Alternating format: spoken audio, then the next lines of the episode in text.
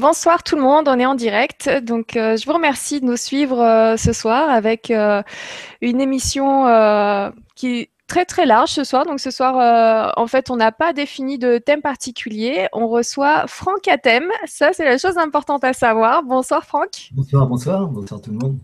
Alors, moi, j'ai regardé un petit peu votre bio et vous avez fait plein de trucs. C'est assez énorme. Donc, euh, là, je vois que vous êtes euh, docteur en ontologie. Je ne savais pas ce que c'était l'ontologie, donc je suis allée regarder la définition. Donc, euh, je suis tombée sur une définition qui dit qu'en philosophie, l'ontologie est l'étude de l'être en tant qu'être, définition proposée par Aristote, c'est-à-dire l'étude des propriétés générales de tout ce qui est. donc,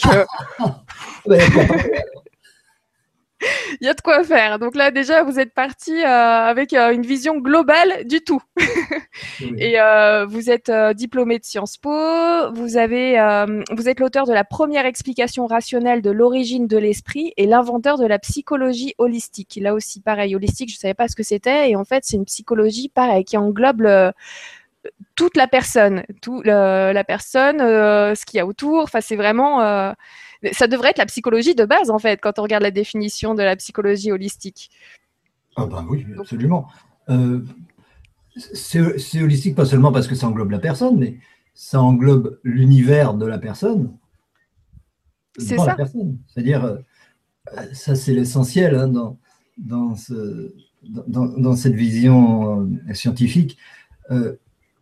pour, pour, faire un parallèle, les, physiciens holistiques, il y a des gens qui se disent physiciens holistiques, hein, chacun se définit comme il l'entend, c'est mhm. bien, euh, euh, essayent d'introduire l'esprit dans le champ de la physique.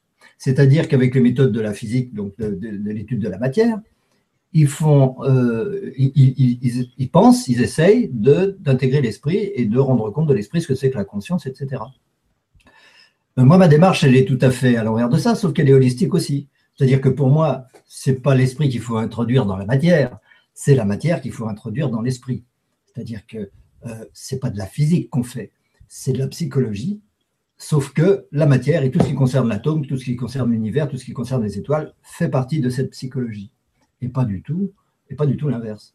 Euh, donc oui, c'est holistique pareil, sauf que c'est de la psychologie holistique au lieu d'être de la physique holistique. Oui, je vois. C'est vrai qu'on a tendance à, d'abord euh, regarder ce qu'il y a autour de nous, la matière, et de là avancer, avancer pour se dire ah peut-être que euh, on aurait une conscience et ainsi de suite. Et, euh, et vous, c'est pas la matière que vous mettiez que vous mettez au premier plan.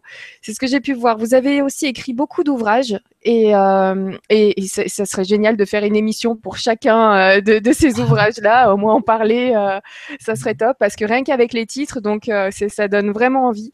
Donc il y en a un qui que vous avez nommé, donc quand la réincarnation devient une certitude scientifique. Alors celui-là, va falloir qu'on en parle, un de ces quatre. Euh, la fin de l'inconnaissable, d'où vient l'esprit, comment il engendre l'univers. Donc c'est l'esprit qui engendre l'univers, selon vous? Ah oui, absolument. il va falloir qu'on développe. Après, donc, on a quelle science pour demain? La règle du je, pas la règle du jeu.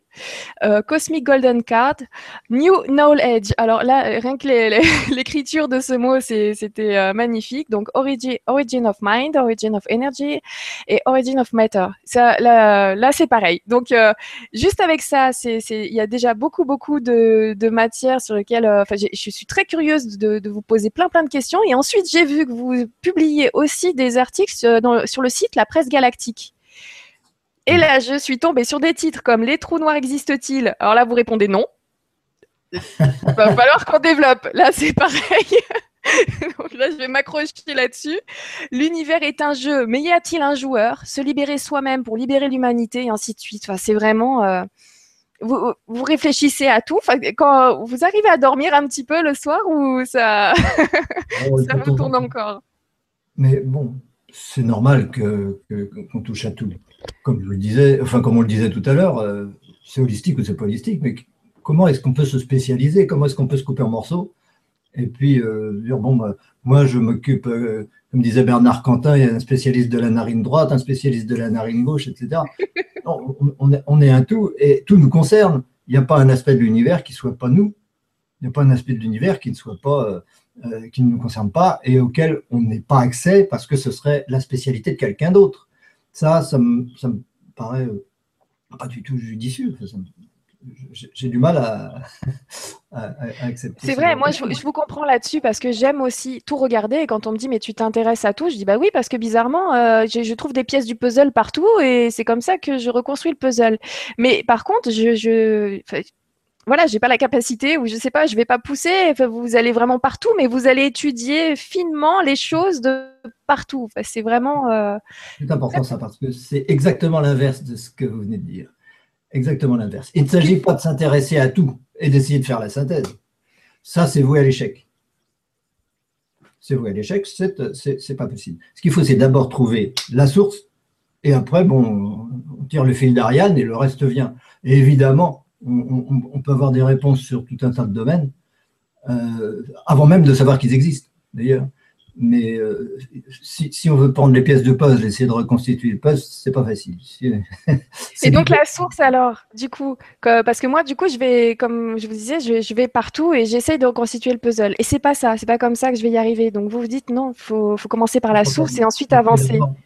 Euh, alors. D'abord, étudier ce qui est certain et non pas euh, prendre des bribes de notre univers, de ce que nous percevons à l'extérieur de nous, apparemment à l'extérieur de nous. Euh, euh, tout le monde fait ce qu'il veut, bien sûr, on a le droit de le faire, mais le, plus important, c'est de, chercher globalement dans tout ça qu'est-ce qui est vrai, qu'est-ce qui est effectivement. C'est ça l'ontologie, c'est l'être. Qu'est-ce qui est effectivement Et dans ce qui est effectivement, une fois qu'on a ce qui est effectivement, essayer de comprendre ça. Une fois qu'on a compris ça, évidemment, le reste va suivre. Évidemment, le reste va suivre. Toutes les pièces du puzzle vont arriver et vont appliquer les unes derrière les autres. Mais c'est, si on prend une pièce du puzzle, comment va-t-on euh, comprendre l'univers? Même si l'univers est contenu dans chaque pièce du puzzle, euh, si on prend chaque pièce en tant que pièce, en tant qu'une euh, réalité en soi, ça ne marchera jamais. D'accord. Et comment vous avez commencé, vous, la, enfin, les, les, les, premiers temps? Quelles étaient vos, vos, premières recherches? Sur quoi vous êtes posé un petit peu de, des questions? Et comment vous avez avancé? Euh, C'est difficile à dire parce que ça remonte à. Ça remonte à loin. On va pas dire à quand ça remonte, mais c'est vrai que. Euh, bon, mon père, c'est Léon Ravolatem. Il y en a certainement parmi les, gens qui nous écoutent qui, le connaissent. Et donc. Euh, oui, il faut juste que je le précise. Hein, c'est que vous, vous avez déjà un CV énorme, mais, euh, mais le papa, c'était pareil.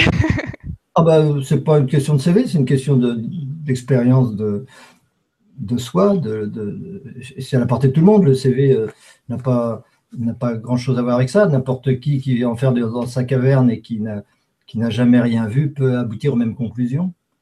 Euh, c'est J'aime beaucoup ce que vous dites. Il n'y a pas, de, problème avec ça. Euh, d'ailleurs, mon père donc, euh, est, simplement un, horloger à la base. Hein.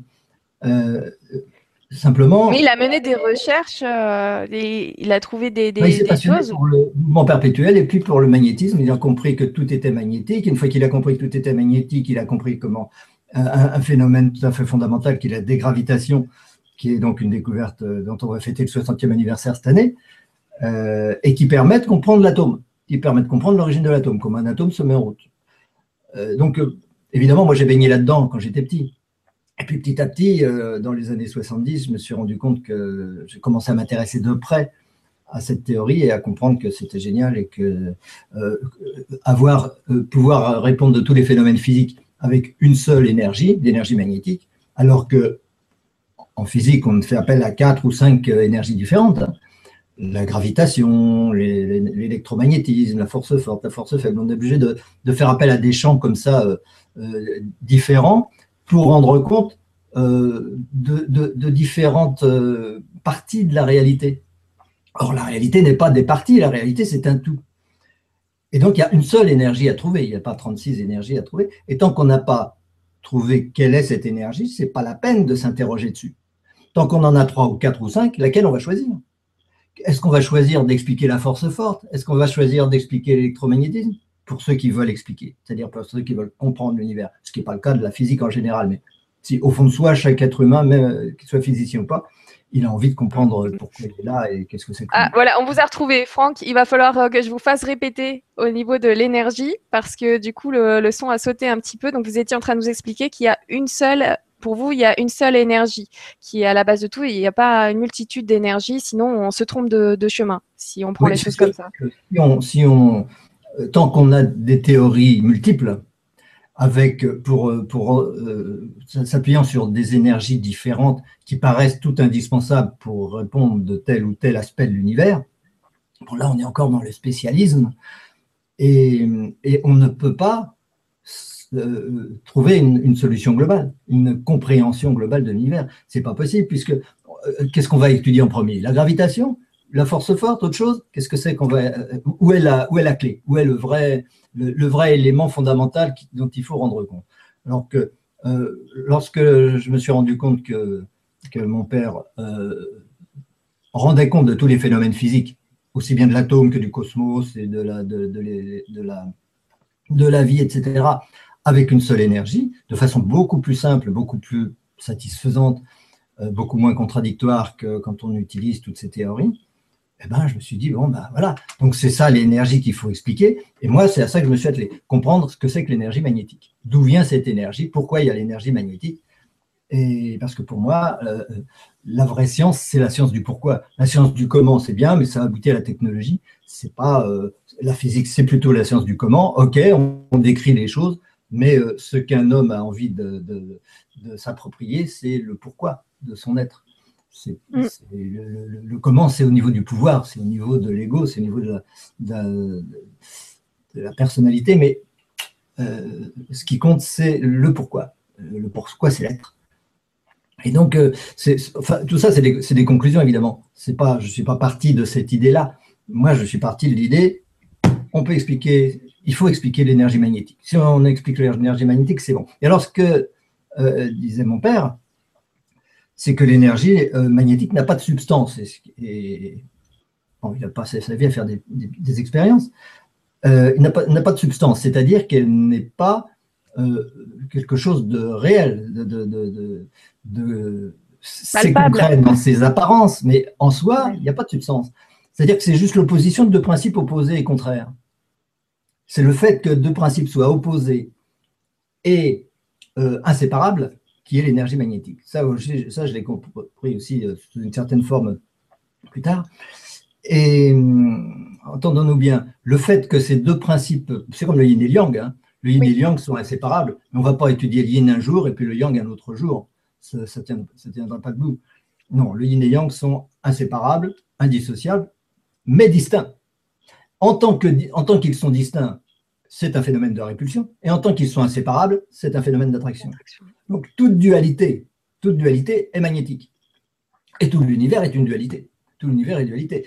Et le fait que l'énergie magnétique permette de rendre compte de tous les phénomènes physiques et que cette énergie n'ait pas de substance et donc soit l'opposé de deux principes contraires mais euh, euh, complémentaires et indissociables, fait que la globalité, la somme de tout ça est forcément égale à zéro elle ne peut pas être égale à quelque chose. Donc si elle est égale à zéro, alors on doit pouvoir l'expliquer. Donc on, en vient, on en vient à la conclusion qu'il n'y a pas de dualité du coup.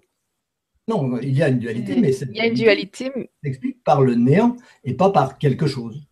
Donc si on part de quelque chose, on fait fausse route. Si on part du néant, on a des chances d'aboutir. Donc c'est ce que j'ai fait à partir de 1973, en l'occurrence, et j'estime avoir abouti en 1985 quand j'ai écrit le premier bouquin que vous citiez tout à l'heure, quand la réincarnation devient une certitude scientifique. Pourquoi il avait ce titre-là? Simplement parce que c'était à la mode.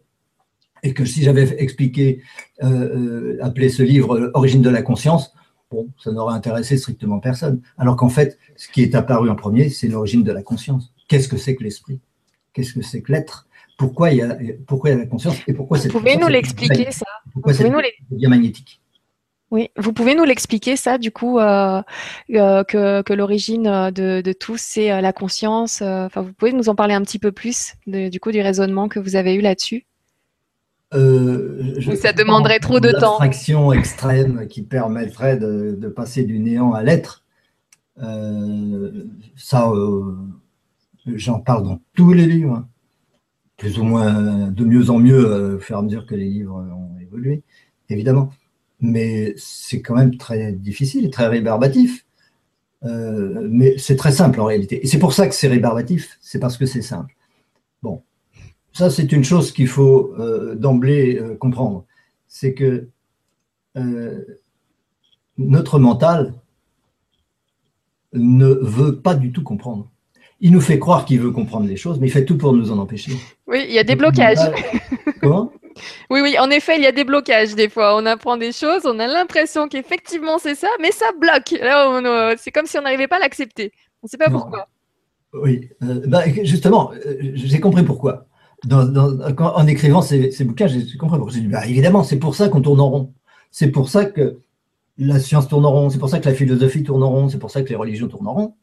C'est parce que euh, on utilise une partie de notre, notre de, notre ego, euh, le, mental, le mental en tout cas, qui est là pour défendre l'ego et qui n'est pas là pour le remettre en cause. Or, la connaissance remet complètement l'ego en cause. Et donc, si on s'appuie sur le mental pour comprendre l'univers, on fait fausse route. Le, mental n'est pas la clé de la connaissance. Le mental, euh, c'est ce qui veut croire à la matière. Et c'est pour ça qu'on on, s'enferme dans cette idée que l'univers est matériel et que que l'univers est extérieur, qu'il y a des, etc. Toutes les choses qui nous empêchent de comprendre les choses. Alors il faut être plus holistique que ça. Le mental n'est qu'une partie de nous-mêmes. Elle est précieuse, elle a son utilité. Mais si on lui donne tout le pouvoir, on est cuit, on n'y arrivera pas. Et comment on fait pour euh, séparer le, mental euh, de, cette ouverture d'esprit euh, qu'il faudrait pour avoir une vision plus globale? Du tout c'est difficile à dire. Euh, mais la méditation, c'est. oui, euh, le, il est. Il faut s'en rendre compte. Euh, Déjà, la prise de conscience que le mental joue, c'est. C'est des prises de conscience, bien sûr. C'est une question de désir. Il faut que le désir de comprendre devienne plus fort que le désir de ne pas comprendre. Le désir de ne pas comprendre est très très fort euh, il n'est pas forcément le plus fort. Le désir de comprendre peut être plus fort. À ce moment-là, euh, euh, comprendre les arcanes du mental et, comment et pourquoi le mental, quels sont les subterfuges que le mental utilise pour échapper à la réalité, c'est ça qui permet, une fois qu'on l'a compris, d'abord d'avancer et puis ensuite de, de comprendre pourquoi c'est si, ça paraît si difficile d'aborder les choses aussi simples. Rien n'est plus simple que l'origine de l'univers, rien n'est plus simple que l'origine de l'être, mais lorsqu'on veut l'appréhender et le communiquer à l'aide du mental, eh bien, on se heurte à tous les, toutes les arcanes du mental qui s'y opposent. Et donc, on va faire en sorte de ne pas comprendre. Et on va faire en sorte de, dire oh là là, c'est trop compliqué, ou c'est trop abstrait, ou, ou c'est pas. Bon, on va trouver un tas de, choses pour, pour, euh, pour échapper aux choses qui remettent en cause justement l'ego. Mais il est bien, il est bien certain que donc la question de l'ego est euh, vraiment euh, quelque chose de, de, fondamental là-dedans. C'est pas l'ego qui doit être le maître, et donc c'est pas l'ego qui doit régenter notre recherche de vérité. D'accord. D'accord. Et, euh, et, du coup, moi, je pense à, une autre chose aussi, à, la peur. La peur de savoir. Par exemple, euh, il me semble que, voilà, vous avez écrit un article sur euh, la presse galactique qui s'appelle donc Vaincre la peur, c'est vaincre la mort. Il y a aussi ça, comment contrôler cette peur. Et, et du coup, oui, est-ce que vous pouvez nous en dire un petit peu plus sur, sur cet article-là Vaincre la peur, c'est vaincre la mort. C'est pas... là-dedans, mais.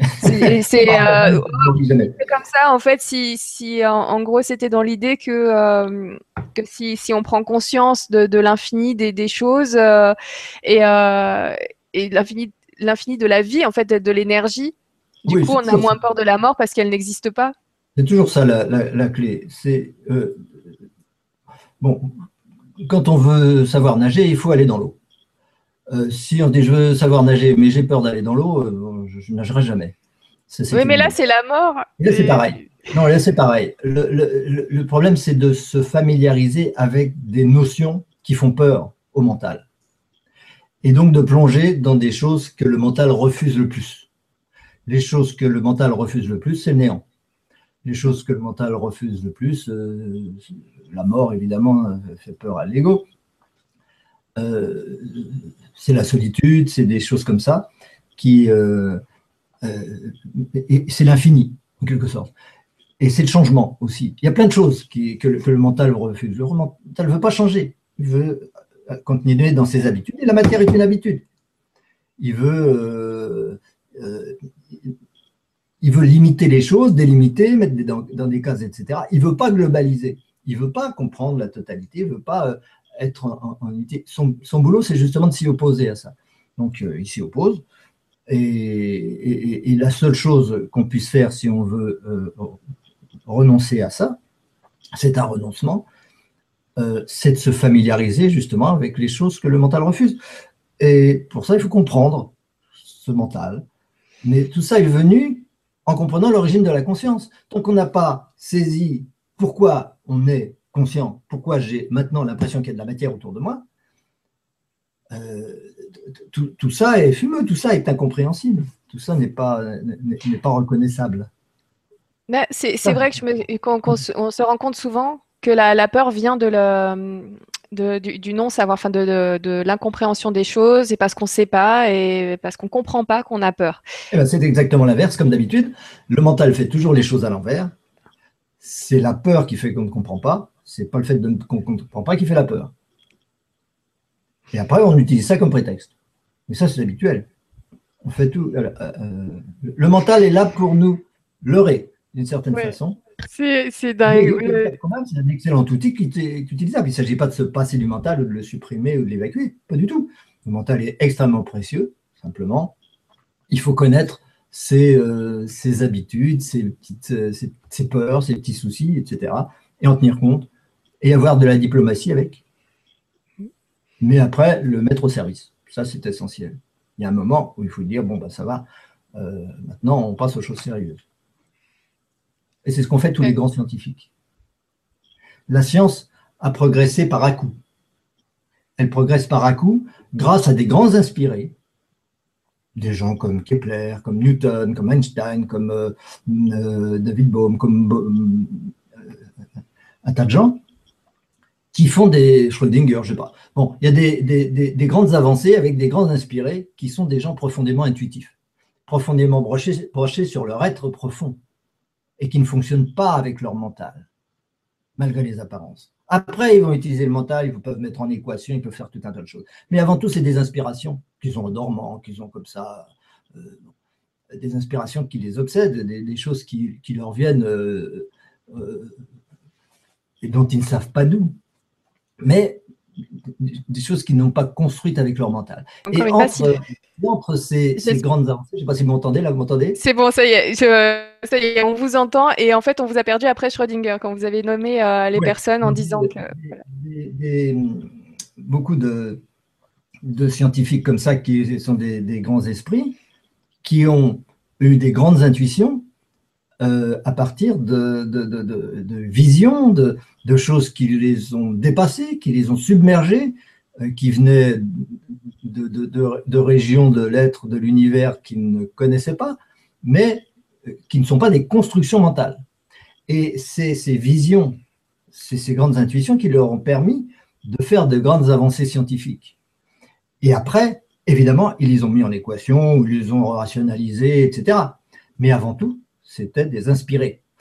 Et entre ces, grandes avancées scientifiques, où des grands inspirés découvrent des choses fondamentales, ou euh, on, des, posent des questions fondamentales, et eh ben, entre, c'est récupéré et euh, utilisé, mis en cage, mis en boîte, etc., par le mental, par euh, tous ceux qui font la science au, quotidien.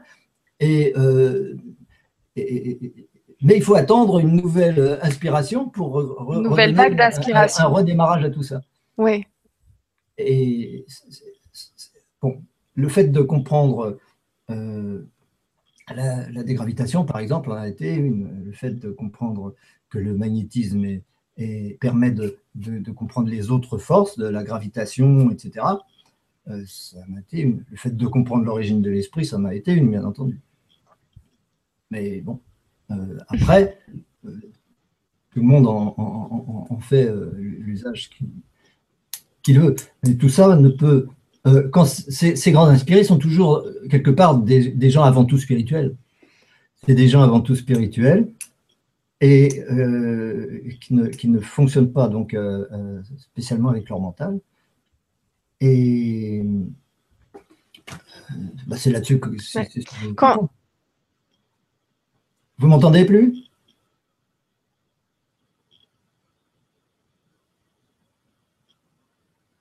Est-ce que vous m'entendez? Est-ce que vous m'entendez? Allô, Est-ce qu'on est de retour? Ça y est, je suis de retour. Mais c'est bon, du coup, euh, j'ai eu un petit message de Stéphane. Donc, euh, en effet, moi, je vous perds de temps en temps, mais apparemment, pour, euh, pour vous qui nous regardez, vous ne le perdez pas, Franck. Donc, je vous laisserai quand même continuer, même si moi, je vous perds de temps en temps. voilà, ah apparemment, ça, ça saute et ça revient. Mais voilà, je ne vous ferai pas répéter. Tout le monde entend très bien. Oui. D'accord. Et oui, donc du coup, je vous, je vous disais, je vous demandais, je ne sais pas si vous aviez entendu, quand vous m'avez dit que des fois, il y a des sauts comme ça d'informations qui arrivent, enfin des vagues d'informations qui arrivent, et euh, ces informations viennent d'ailleurs, parce que du coup, euh, c'est une façon de penser, c'est une réflexion différente, complètement nouvelle, et qui aide du coup ces, chercheurs, ces scientifiques à avoir une pensée différente. Euh, pour vous, ça vient d'où Ça vient de la non-peur de ces personnes.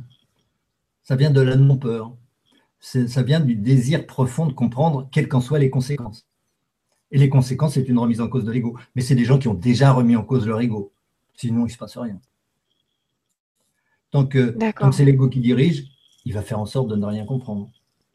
Bon, c'est comme ça. Donc ça, ça vient, ça vient pas de l'extérieur de toute façon. Ça vient de soi. Mais attention, la question de savoir ce que c'est que soi, c'est ça qui est fondamental. Parce que si je dis, moi c'est Franck, ça ne va pas changer grand-chose. Je ne veux pas dire, ça vient de Franck, mais ça vient de soi. Oui, ça vient de soi. Mais ça vient de soi, justement. Euh, euh, Franck, c'est une partie de soi euh, à laquelle soi s'identifie, à laquelle je m'identifie. et cette partie de, l'être, le fait de s'identifier à cette partie de l'être évacue l'essentiel de la connaissance. Puisque la connaissance, à partir de là, elle se réduit à notre univers personnel aux limites de notre univers personnel. Et tout le reste, on l'ignore. Donc, euh, y avoir accès à tout ce reste, c'est pas, euh, pas possible si on reste accroché à l'idée que euh, on est cet ego et rien d'autre. Et c'est le fait de croire qu'on est cet ego qui engendre la peur de la mort. C'est-à-dire que l'histoire de, la peur de la mort et de la connaissance et tout ça, si on a, si le, au niveau conscient, on, arrive à reconnaître son inconscient, à reconnaître que, l'inconscient est, infiniment plus important que le, conscient. Si on arrive à, se confronter à la notion d'infini, c'est ça qui compte, c'est le plus important, c'est la notion d'infini, la notion de néant, ces choses-là, euh, sans, que, se dire oh c'est la panique, euh, oh c'est des bêtises, oh, c'est bon, je sais pas, en fait, tous les prétextes que le mental va utiliser pour échapper aux choses importantes et donc à la compréhension, ben, euh, effectivement, la, peur de la mort peut, disparaître. C'est normal qu'elle disparaisse. Les gens qui ont la foi, qui ont compris, qui ont, etc., a priori, n'ont pas peur de la mort. Eh oui. J'aimerais vous poser une question à cette partie-là. Est-ce que vous pourriez nous parler un petit peu aussi de l'article que vous avez écrit ou expliquer ne serait-ce que cette phrase? Changer, changer dans ma relation ce que je veux voir changer dans le monde Oui, ça, c'est pas de moi spécialement. Euh. Mais l'idée. On dit la lit, l'autre le, Mais c'est vrai que euh, s'il y a des choses qu'on veut changer dans le monde, ces choses-là viennent du fait que les égaux s'opposent. Et si les égaux s'opposent, euh, sont en concurrence les uns avec les autres, se combattent, ils veulent avoir raison, veulent avoir le pouvoir les uns sur les autres, c'est bien parce que le travail n'a pas été fait sur soi. Et, le travail va se faire se fait sur soi que à ce niveau-là. C'est-à-dire au fait de s'identifier de moins en moins à cet ego et de plus en plus à, l'être. Et distinguer les deux, c'est la clé. Et c'est la clé de tout, aussi bien au niveau psychologique qu'au niveau euh, scientifique, etc. D'abord, distinguer soi et je. Enfin, soi et moi, plus exactement. Soi et moi. Soi et moi. C'est-à-dire que quand vous dites soi, c'est un petit peu cette idée de notre euh, soi supérieur, un petit peu comme notre. Euh, est-ce que vous différenciez l'âme et la conscience? Est-ce que, est que le soi, ça peut être l'âme et la conscience le moi? Est-ce que ce serait comme ça? Bon, on va pas parler de l'âme pour l'instant. D'accord. Euh, on va s'en tenir à l'ego, la personnalité et soi. Ok. Soit en tant qu'être. Et euh, pour, le, pour comprendre ce que je veux dire, je vous dis ça sans, prendre de précaution parce que je sais bien que ça ouvre à, un tas de discussions et un tas de, choses. Allez-y. Euh,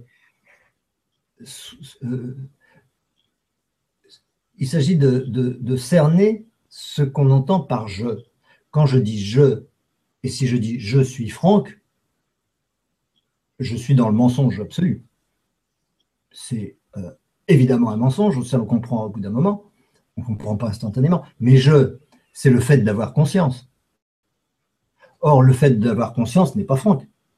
Franck est une partie, est intérieure au fait d'avoir conscience.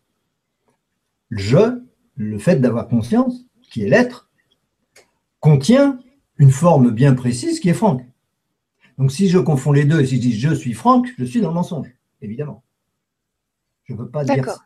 On dit ça au quotidien. Je, je, suis, tout simplement. Je ne peux pas euh, prendre ces précautions-là dans, dans, les conversations, etc. Mais on devrait, peut-être on pourra un jour d'ailleurs. Peut-être dans d'autres dimensions on le fait. Mais euh, distinguer soi et moi, c'est vraiment la, première chose. Distinguer le fait d'avoir conscience et ce dont j'ai conscience. Je ne peux pas identifier les deux. Je ne peux pas, dire ce dont j'ai le fait d'avoir conscience, c'est ce dont j'ai conscience. Ce dont j'ai conscience, ça change tout le temps. Moi, ça change tout le temps. Franck, il change tout le temps, pas, pas même il y a cinq minutes. Hein. Il y a cinq minutes, c'était un autre Franck avec une autre mémoire, avec un autre, euh, etc. Euh, mais la conscience, c'est la même. La conscience, elle est toujours là. Le contenu de cette conscience a changé, mais le fait d'avoir conscience, lui, n'a pas changé. Et celui-là, il est immuable. Et ça, c'est soi. Et ce, ce, fait de conscience, euh, ce processus de conscience, euh, lui, il ne craint pas la mort. pour, il s'agit pas, c'est pas encore une affirmation, ça. C'est une conclusion. Hein. Ce que je vous dis, ce sont des conclusions quand on a compris l'origine de la conscience, on a compris que la conscience est éternelle. C'est pour ça que j'ai pu écrire le bouquin sous le titre euh, Quand la réincarnation devient une certitude scientifique, parce que tout, est incarnation. Mais c'est l'incarnation de quelque chose. Mais aucune de ces incarnations, aucune de ces, de ces apparences de, l'être, aucune de ces, de ces limitations ou de ces, de ces identifications de l'être n'est l'être. L'être a besoin de ces identifications, mais il n'est pas ces identifications. Donc dire moi, et soi, c'est pareil, c'est pas possible. Moi et je, ça peut pas être pareil. Quand je dis je, j'affirme, c'est la conscience qui parle, et donc c'est infini, c'est éternel, ça contient tout, etc. On, pourra s'expliquer tout ça. Mais quand je dis moi, c'est autre chose. D'accord. Si je dis je sommeil, c'est pas vrai, c'est Franck qui a sommeil, ça c'est possible. Franck a faim, Franck a envie de, de rigoler, tout ça. Mais c'est pas je. je. Je passe par Franck pour faire, pour faire ça, sans doute. Mais euh, c'est pas mal, ça permet de prendre du recul quand on a des soucis avec, euh, avec Nora, par exemple. Euh, je dis, ouais, c'est Nora qui a des soucis, là, dans cette vie-là, là, tout de suite, dans la matière, mais sinon, ça va. Je ne pas si bien dire, c'est vraiment ça qui est dans toutes les écoles de philosophie et de, spiritualité, toujours été la clé.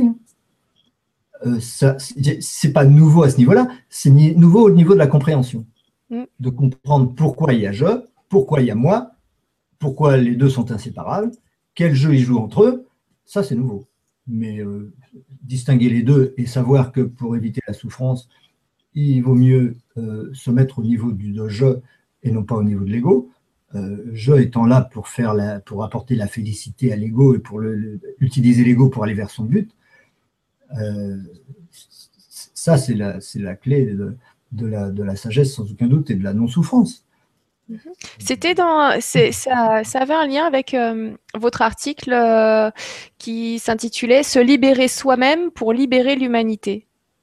Le soi de soi-même, c'était dans cette idée-là? Oui, c'est la même chose. Changer le monde, changer, se changer soi-même pour changer l'humanité, c'est arrêter de s'identifier à l'ego. Et se libérer soi-même, c'est se libérer de l'ego. L'ego, c'est notre prison. C'est ça qui nous limite.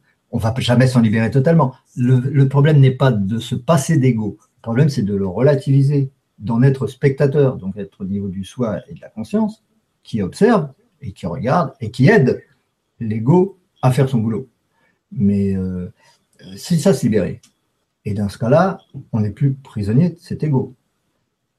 Et ce n'est que comme ça que les relations entre les gens deviennent bonnes. Ce n'est que comme ça que les relations avec la nature deviennent bonnes. Donc il n'est pas question de réformer le monde, il n'est pas question de réformer la société, il n'est pas question de réformer les relations entre les personnes tant que le travail sur l'ego n'a pas été fait. C'est la première chose. Une fois que chacun est en, mesure, de, en tout cas un nombre suffisant de gens, est en mesure de distinguer en lui son apparence, son incarnation, son ego, qui est une créature utile, nécessaire, euh, indispensable, qui a son rôle à jouer, etc., mais qui n'est pas lui, et que ce qu'il est lui, c'est l'être, et que cet être n'est pas séparé des autres êtres, c'est le même être qui anime Franck et le même être qui anime Nora. Ce qui en Franck pense et ce qui en Franck aime est le même être qui en Nora pense et en Nora aime. Ce pas deux êtres différents. Nora et Franck sont séparés, comme ça, en apparence. Mais l'être qui les anime n'est pas du tout séparé. Et ce qui dit je en Franck et ce qui dit je en Nora, c'est le même. Ce pas deux êtres. Et c'est la même chose pour tous les atomes de l'univers. C'est la même chose pour les chats, pour les oiseaux, pour, euh, etc. Pour tout ce qui euh, constitue l'univers.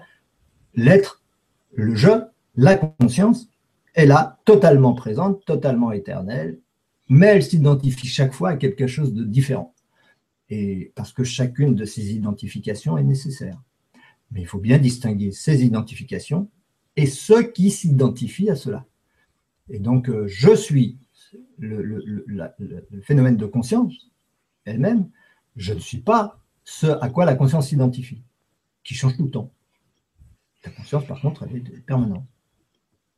Et, donc, euh, et, donc, ça veut dire que la source, cette idée de la source, d'énergie de, euh, suprême, de tout, de, tout ça, euh, du, coup, si je vous comprends bien, ça veut dire que la source, c'est nous. Enfin, c'est on, tous, les animaux et ainsi de suite et tout ça. Oui. Oui, oui. Là où est la conscience, là est la source. D'accord. La source de quoi? La source de l'ego. C'est l'ego qui est créé. Les égos, tous les égos sont créés. Mais les relations entre les égos dépendent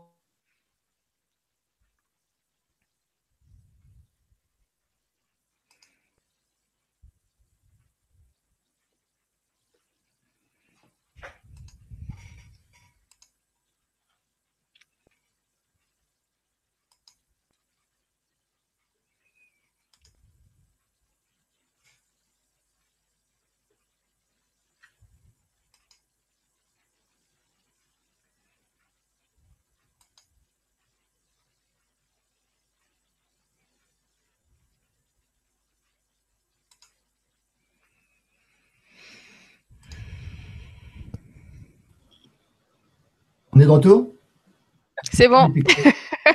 Est-ce qu'on a été coupé Oui, moi, moi j'ai été coupé, mais je sais que les gens n'ont pas été coupés, donc euh, moi je, regarderai ensuite la vidéo pour avoir euh, toutes les réponses, mais je ne vais pas vous faire répéter deux fois si les gens ont entendu. parler pour le cas où, parce que là j'avais un, message à l'écran qui me disait que la connexion était arrêtée. Donc, ah, bon. Bah, alors euh, peut-être qu'effectivement on a une coupure. Si vous avez eu ce message-là, et eh ben, et eh ben du coup, donc on était en train de dire que nous sommes la source tous, nous sommes tous un, mais que du coup, euh, en fait, cette source-là, c'est elle qui crée l'ego. Enfin, du coup, c'est finalement, c'est ça la création. Ben oui. La source, elle est créatrice, hein, par définition. Et qu'est-ce qui peut être créé sinon l'ego Il n'y a que ça?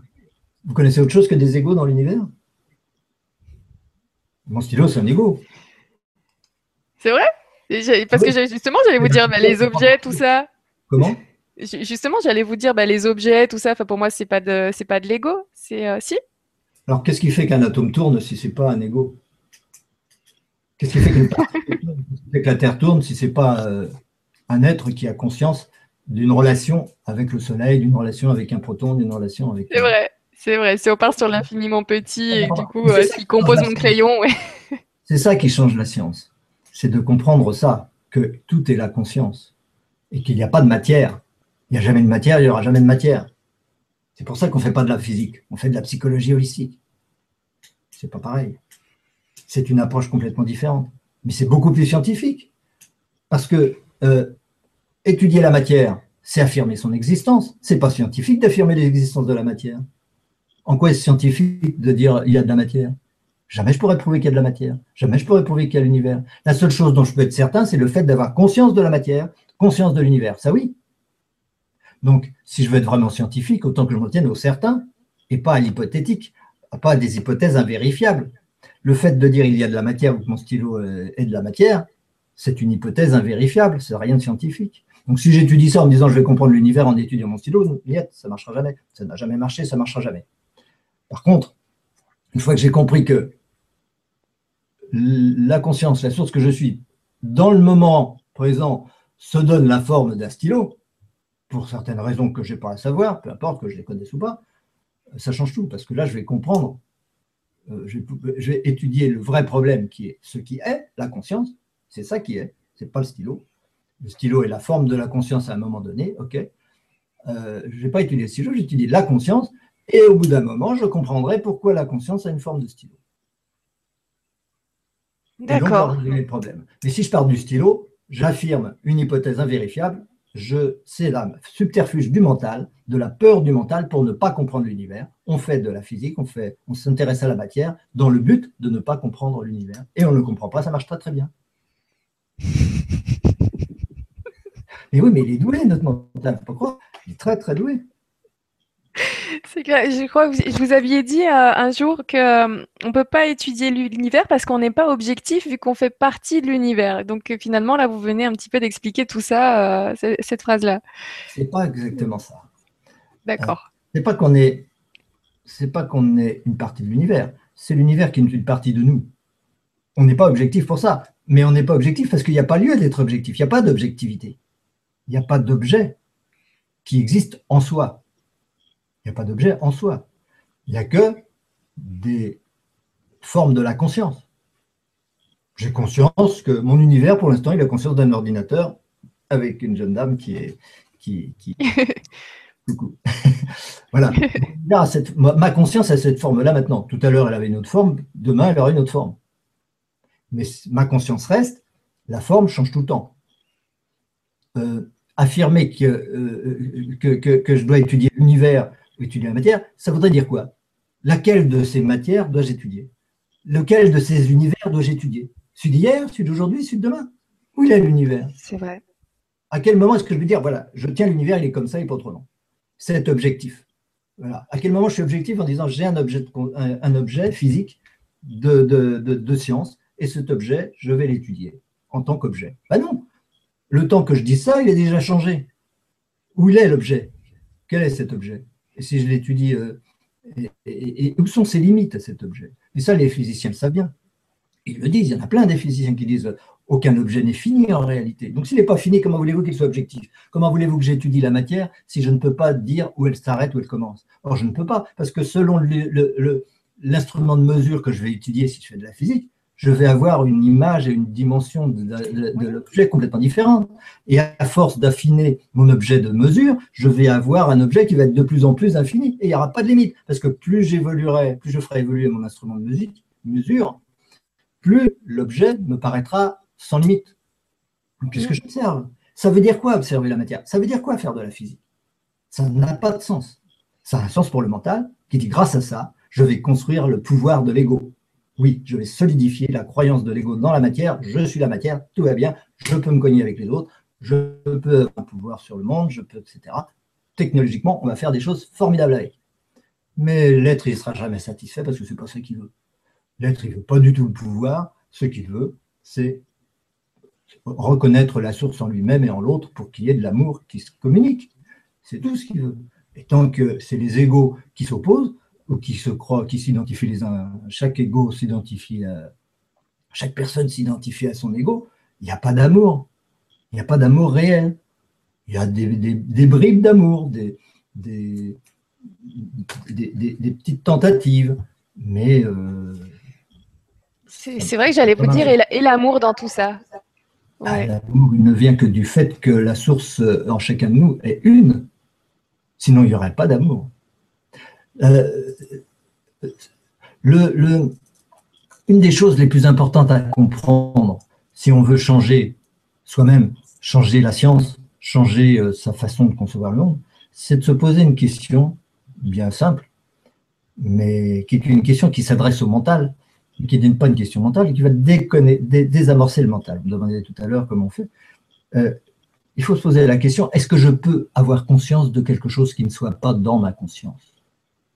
Est-ce que je peux avoir conscience de quelque chose qui ne soit pas dans ma conscience? Je ne sais pas. le mental, peut-être qu'il va faire en sorte de fuir cette question et dire je ne sais pas. Mais vous savez, vous avez conscience de moi? Oui. Oui. Mais rien ne vous dit que c'est une réalité. Est-ce que je suis dans votre conscience ou hors de votre conscience? Euh, Vous êtes, euh, j'aurais envie de dire, vous êtes hors de, ma conscience. Enfin, je... D'accord, alors où ça, où ça votre conscience, où est-ce que je commence? Je saurais pas comment vous dire, j'avais pensé à ça, j'avais réfléchi là-dessus.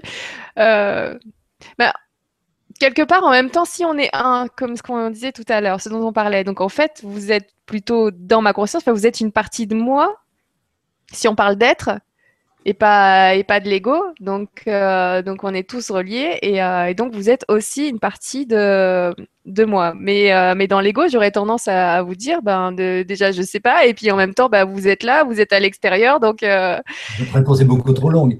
Répondez immédiatement et spontanément à une question simple, évidente est-ce que vous avez conscience de moi ou pas? La réponse est oui. Est-ce que je suis donc dans votre conscience ou pas? La réponse est oui. Comment voulez-vous répondre non? Comment voulez-vous que je sois hors de votre conscience si vous avez conscience de moi? Je suis dans votre conscience. Il ne faut pas imaginer une seconde que je sois extérieur à votre conscience. Sinon, comment vous auriez conscience de moi? Si j'étais un être objectif, une réalité physique. Bah oui, mais là, ça y est, c'est logique. je n'avais pas compris comme ça. oui, mais c'est c'est immédiat. Et si j'ai compris ça, vous posez la question de l'amour, et si j'ai compris ça, alors l'amour, il va de soi.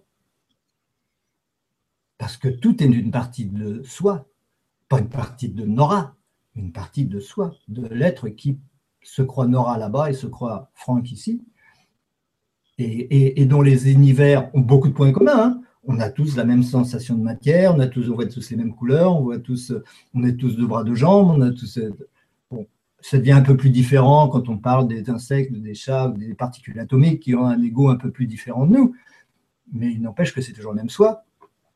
Et, ce soi est un. Il n'y en a qu'un. Et tout est dans cette conscience.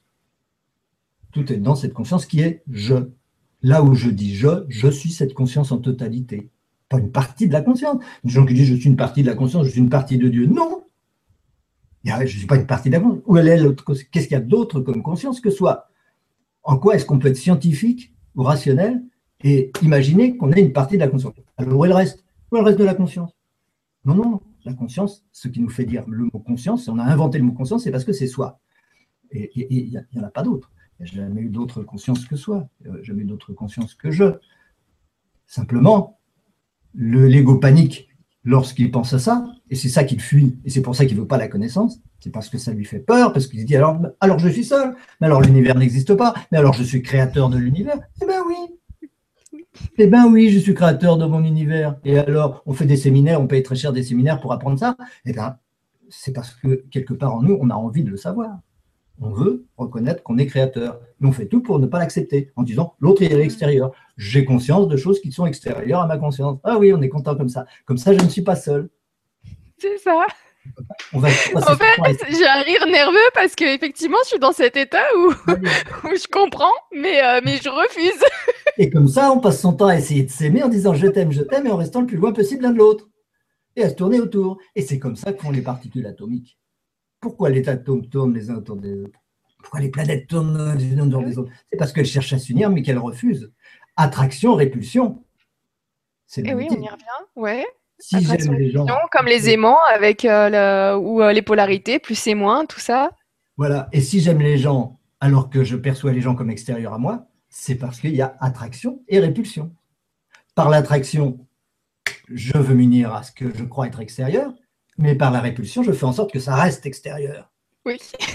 D'où mon oui et mon non tout à l'heure. Ouais, mais non. Le portal, il fait en sorte que ça reste à l'extérieur. C'est grâce l'émotion de l'univers. Mais il n'empêche qu'au fond de nous-mêmes, il y a l'être réel qui revendique et qui dit non, c'est pas vrai, l'autre n'est pas extérieur, je vais l'aimer pour essayer de le réintégrer. L'amour, c'est l'attraction, la conscience, c'est la répulsion. L'amour est là pour annuler la conscience. Vous voyez ce que je veux dire? Je vois. Le fait d'aimer est une façon d'annuler le mensonge quelque part du mental. C'est pour ça qu'on dit euh, aimer euh, d'amour inconditionnel? Est-ce que vous m'entendez là? Oui, très bien. Euh, du coup, l'idée d'amour inconditionnel, c'est un petit peu ça?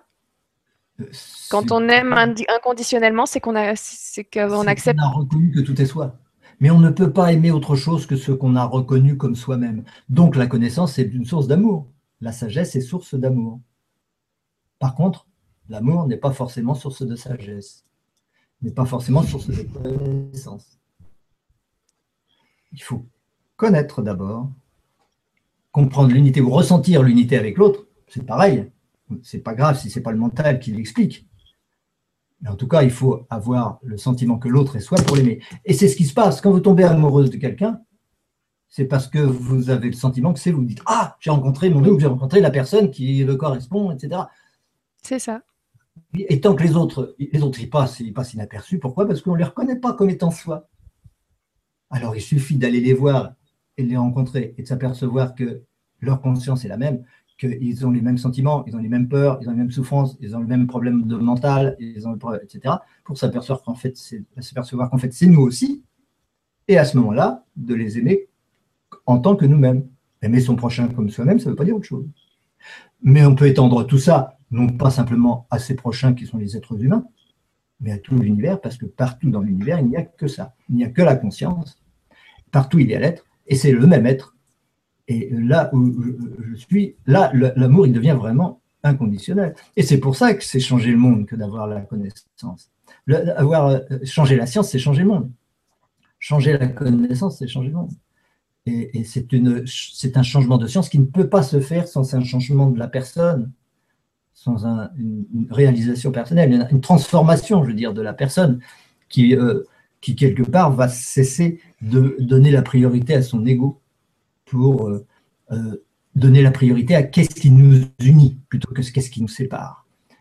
Et l'amour inconditionnel, c'est de faire ça, mais avec tout. Qu'est-ce qui m'unit à ma pince à linge C'est bizarre que j'ai une pince à linge d'ailleurs à la main pendant une émission de une vraie conférence. c'est vrai. Pourquoi pas? Curieusement, euh, qu'est-ce qui m'unit à cette pince à linge Je peux être complètement indifférent à cette pince à linge et dire je rien à cirer. Elle est là, elle est là, je la mets à la poubelle. quand j'en aurai besoin, je l'utiliserai pour euh, suspendre euh, quelque chose au fil.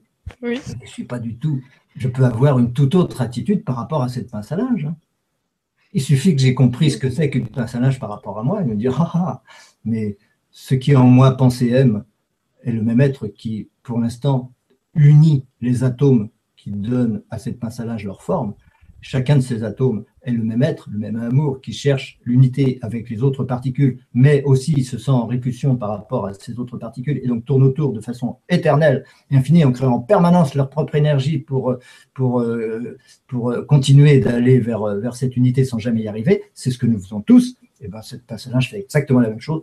Donc je suis cette pince à linge et donc j'aime cette pince à linge. Ça, me... ça, ça, me...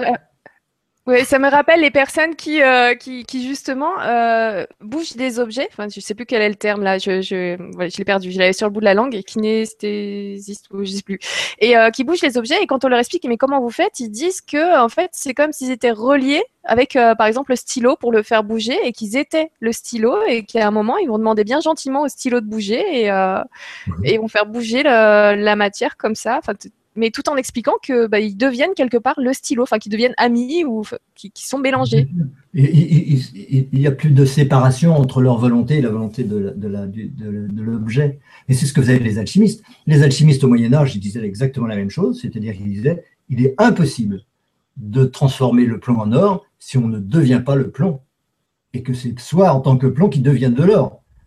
Euh, il faut se mettre à la place de l'objet il faut qu'il y ait une telle unité entre ma volonté, mon, ma conscience et, celle de l'objet, qu'il n'y ait vraiment plus de plus d'ego à défendre, plus de séparation, plus de plus d'orgueil quelconque pour dire moi je suis mieux qu'un stylo je suis mieux qu'une pince à linge, pour pouvoir euh, être véritablement à sa place dire là où va là où je vais la pince à linge y va, si je veux qu'elle bouge elle bouge, si je veux pas qu'elle bouge elle bouge pas, et inversement d'ailleurs.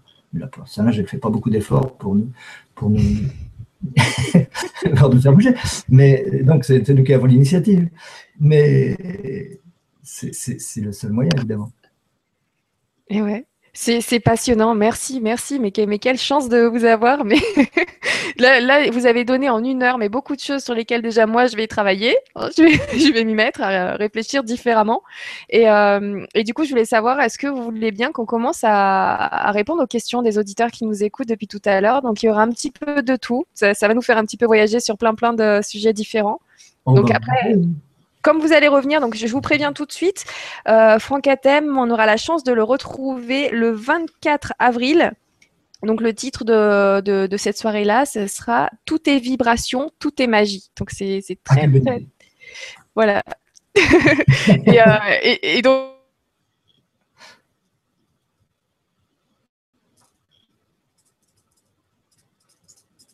Moi, je vous entends plus, mais peut-être vous m'entendez quand même.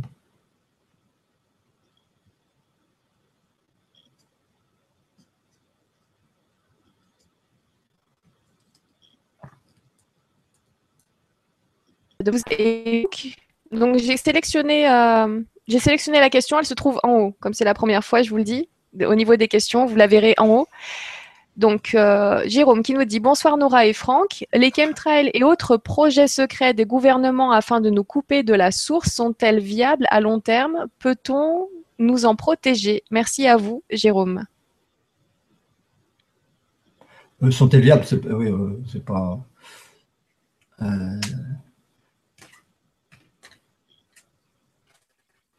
je pense qu'on aura, certainement d'autres émissions où on pourra parler un peu de tous ces aspects euh, de civilisation ou de, société, de, planétaire, etc. Hein, oui, là, ça concerne bien le réseau social euh, de la planète. Euh, moi, je voudrais en, rester à, des aspects plus alors on avance, on, met ça de côté pour une prochaine. Non, rester dans cette question-là, mais sans rentrer dans le côté technique, ce que c'est que les chemtrails, euh, est-ce que c'est... Ah non, oui, on n'aura pas le temps, parce que si on veut développer les chemtrails, il y en a pour deux heures. Je veux dire simplement que cela, comme le reste, comme les autres manipulations dont on fait l'objet, euh, sont évidemment notre création. Elles sont notre création aussi. Maintenant, c'est, euh, cela répond toujours à un besoin parce que notre notre euh, univers correspond toujours à nos besoins spirituels. Ce sont des défis que nous nous lançons. Donc si ce sont des défis, c'est justement pour les résoudre. Et on peut évidemment se résoudre, ces problèmes-là. La question n'est pas forcément la bonne de dire comment je vais me protéger de ces chemtrails. La question, elle devrait plutôt être comment je vais faire pour cesser de vivre un univers dans lequel il y a des chemtrails. Donc de créer un univers comme ça. Dans quel univers, quel univers est-ce que je vais créer? Et pour créer un autre univers, il faut que je sois différent moi-même. C'est-à-dire que euh, c'est en, changeant de dimension, comme disait encore Bernard Quentin, je vais changer d'attitude, changer d'altitude. Euh, c'est en, changeant ma dimension et ma vibration que ces choses-là deviendront inopérantes, inutiles et qu'elles disparaîtront de fait de, de, mon univers. Alors on peut dire c'est égoïste de dire de mon univers. Oui, si on n'a pas compris ce que j'ai dit au début. C'est-à-dire si on n'a pas compris que quand je dis je, c'est pas l'ego. Euh, de toute façon, l'univers concret, c'est un univers, l'univers qu'on vit, c'est un univers concret. Et en fait, on crée tous les univers, mais on choisit vibratoirement celui avec lequel on est en phase. Et, on ne peut pas empêcher tous les univers d'exister de toute façon. La seule question est, est-ce que euh, tous ces univers sont des prétextes à ma propre évolution? Donc, si je me suis confronté à des manipulations de ce genre-là, chimiques, etc., euh, ou psychologiques, ou euh, médiatiques, peu importe, toutes ces, toutes ces situations planétaires à l'heure actuelle, ça veut dire que c'est un défi que je me donne et que j'ai choisi depuis bien longtemps pour justement pouvoir me transformer à l'occasion de cela. Donc, autant faire la transformation et utiliser cette apparence pour faire le travail. Et non pas augmenter la peur. Et non pas se dire, oh là là, c'est la panique, il faut que je me protège de ça. Parce que là, on leur donne beaucoup de pouvoir. Et on, on s'inscrit dans l'ego, on s'enferme dans l'ego, et donc on se rend vulnérable. Or, c'est en sortant de cet ego qu'on va se rendre invulnérable. En tout cas, Merci. Merci beaucoup pour la réponse, Franck. Merci beaucoup. ce sera peut-être pour une autre fois, on verra bien. Oui, oui, oui, pourquoi pas. Merci beaucoup, Jérôme, pour ta question. Alors, on enchaîne avec Virginie qui nous dit Rebonsoir, les découvertes de la physique quantique nous permettent de voir le monde d'une toute, autre d'une toute autre manière et c'est passionnant. Comment voyez-vous la nouvelle Terre, l'homme nouveau qui, qui émergera de ces transformations? Merci. Oui. Alors, la, physique quantique, une des, un des résultats, disons, de la physique quantique à l'heure actuelle, c'est, et c'est plus important, c'est ce qui nous intéresse pour l'instant, hein, en fonction de, notre conversation, euh, c'est le fait qu'il y a un acte d'observation qui est nécessaire pour ce qu'on appelle réduire le paquet d'ondes, c'est-à-dire réduire les probabilités à une, une réalité qui est une particule atomique, par exemple. Donc un univers, donc en quelque sorte, on peut extrapoler et dire euh, l'univers que je vis est une réduction par, par rapport à un ensemble de probabilités d'univers, et c'est le fait de l'observer qui engendre cet univers en fin de compte. Et donc ça, c'est tout à fait juste, c'est tout à fait vrai. Et ce qui prouve bien que même en faisant de la physique et en allant au fond de la matière, on finit par trouver des réalités, des vérités. Le problème, c'est que la démarche, c'est une démarche descriptive et non pas une démarche explicative. Et ce qui compte, ce n'est pas de comprendre, après des dizaines et des centaines d'années de physique, que finalement l'esprit est créateur, parce que ça on le sait depuis la nuit des temps. Et il suffit d'ouvrir n'importe quel livre d'alchimie, mais de, des Védas ou, des, Atlantes ou des, Égyptiens ou autre chose pour le savoir. On le sait bien que l'esprit est créateur, ce n'est pas une découverte. La seule chose qui soit importante, c'est de comprendre pourquoi il y a cet acte d'observation? Qu'est-ce que c'est que cet acte d'observation? C'est ce dont je vous parlais tout à l'heure, c'est la conscience, évidemment. C'est une autre façon de le dire, mais les physiciens n'aiment pas utiliser le mot conscience parce que tout de suite ça fait spirituel ou je ne sais pas. Donc on, tourne autour des, problèmes, on ne veut pas nommer les choses, euh, mais c'est la conscience dont il s'agit. Donc la conscience crée la matière, c'est exactement tout ce que je vous ai dit tout à l'heure. Ça suppose que l'univers est inclus dans la conscience et non pas extérieur à la conscience, et donc ça, ça remet en cause tout l'ego et tout le fonctionnement de la, ça remet tout en cause. Donc, on ne veut pas aller jusque-là, et donc on en reste à des choses mentales et, des équations qui disent la même chose, mais qui ne vont pas jusqu'à en tirer les conséquences. C'est dommage. Moi, je dis qu'il faut en tirer les conséquences, parce que les conséquences, c'est l'amour et c'est l'unité de la planète, et c'est l'unité avec, avec le tout. Donc, il ne faut pas avoir peur de ça. Euh, vrai. Maintenant, euh, la physique quantique, donc, euh, elle fait des, des, des, choses, des réalisations, tout un tas de choses. C'est bien, mais ce qui est euh, le plus important, c'est de comprendre cette conscience, cet acte d'observation. Qu'est-ce que c'est? Pourquoi il est là? C'est ça la seule question, c'est éternellement la question. Bon, je, n'ai pas donné de réponse spécialement aujourd'hui, mais je vous ai laissé entendre euh, les réponses. En tout cas, pour moi, c'est tout à fait clair. C'est ce qui m'a permis de. C'est pour ça que j'ai écrit mon premier bouquin d'ailleurs. C'est parce que je me suis dit, ça y est, j'ai compris le truc. J'ai compris ce que c'est que la conscience. Quel est cet acte d'observation? Ce que c'est que soit d'où ça vient, pourquoi c'est là et, pourquoi ça engendre un, effet de matière. Bon, donc euh, tout ça, c'est euh, très important. Donc, si la physique quantique, mais c'est pas elle en fait, si ça reste de la physique, ça peut pas être elle. Tant que c'est de la physique, ça peut pas aboutir à ça. Et si ça aboutit à la compréhension de ce que c'est que soi, alors évidemment, ça peut déboucher vers un homme nouveau. Ça peut déboucher vers euh, une, nouvelle Terre, une nouvelle dimension de l'être, évidemment. Mais s'il y a une nouvelle dimension de l'homme, il y a une nouvelle dimension de la planète, il y a une nouvelle, dimension de tout. Mais ça ne se fait que dans la mesure où on accepte de, de, de, sortir du comment et d'entrer dans le pourquoi. Sinon, euh, sinon on n'avance pas. Tout, tout, dépend. Il y a du boulot. ça, dépend des gens. Mais... il suffit de faire ça. C'est une, euh, où je suis en dehors de l'eau, ou je plonge dans l'eau. Qu'est-ce que je choisis? Est-ce que je reste sur la berge en me disant non, non, l'ego c'est bien, la matière ça existe, il y a pas de, il y a, plusieurs personnes, il y a plusieurs êtres, tout le monde est séparé, euh, ça me rassure. Ou bien je me dis non, allez hop, euh, j'ai plus peur de l'infini, je risque rien puisque la conscience est éternelle, donc j'y fais gaiement. Et puis à ce moment-là, on a plongé. Mais c'est tout, on a fait ça. C'est pas difficile, c'est simple. Parce que c'est simple, c'est difficile, oui. C'est simple. Et, le, un des subterfuges du mental, c'est de nous faire prendre les mots pour l'inverse de ce qu'ils veulent dire. C'est-à-dire, je crois que simple et facile, c'est la même chose. C'est le contraire. Simple, c'est difficile. Compliqué, ça, c'est facile. Rajouter des équations, c'est facile. Mais arriver à une, unité de l'univers, à une compréhension avec une seule formule de tout l'univers et toute la création, ça, c'est difficile. Et pourtant, c'est la simplicité. C'est ça qu'on fuit, c'est la simplicité. C'est pour ça que notre évolution, notre épanouissement personnel passe par la simplicité. Et le nouveau, c'est un homme simple. Vraiment. Et en tout cas, c'est bon à savoir. Je ne sais pas si euh, ça me rappelle un petit peu le film Matrix avec la pilule bleue et la pilule rouge. C'est aussi simple que ça. On choisit. Euh, c'est un choix à chaque instant. Voilà.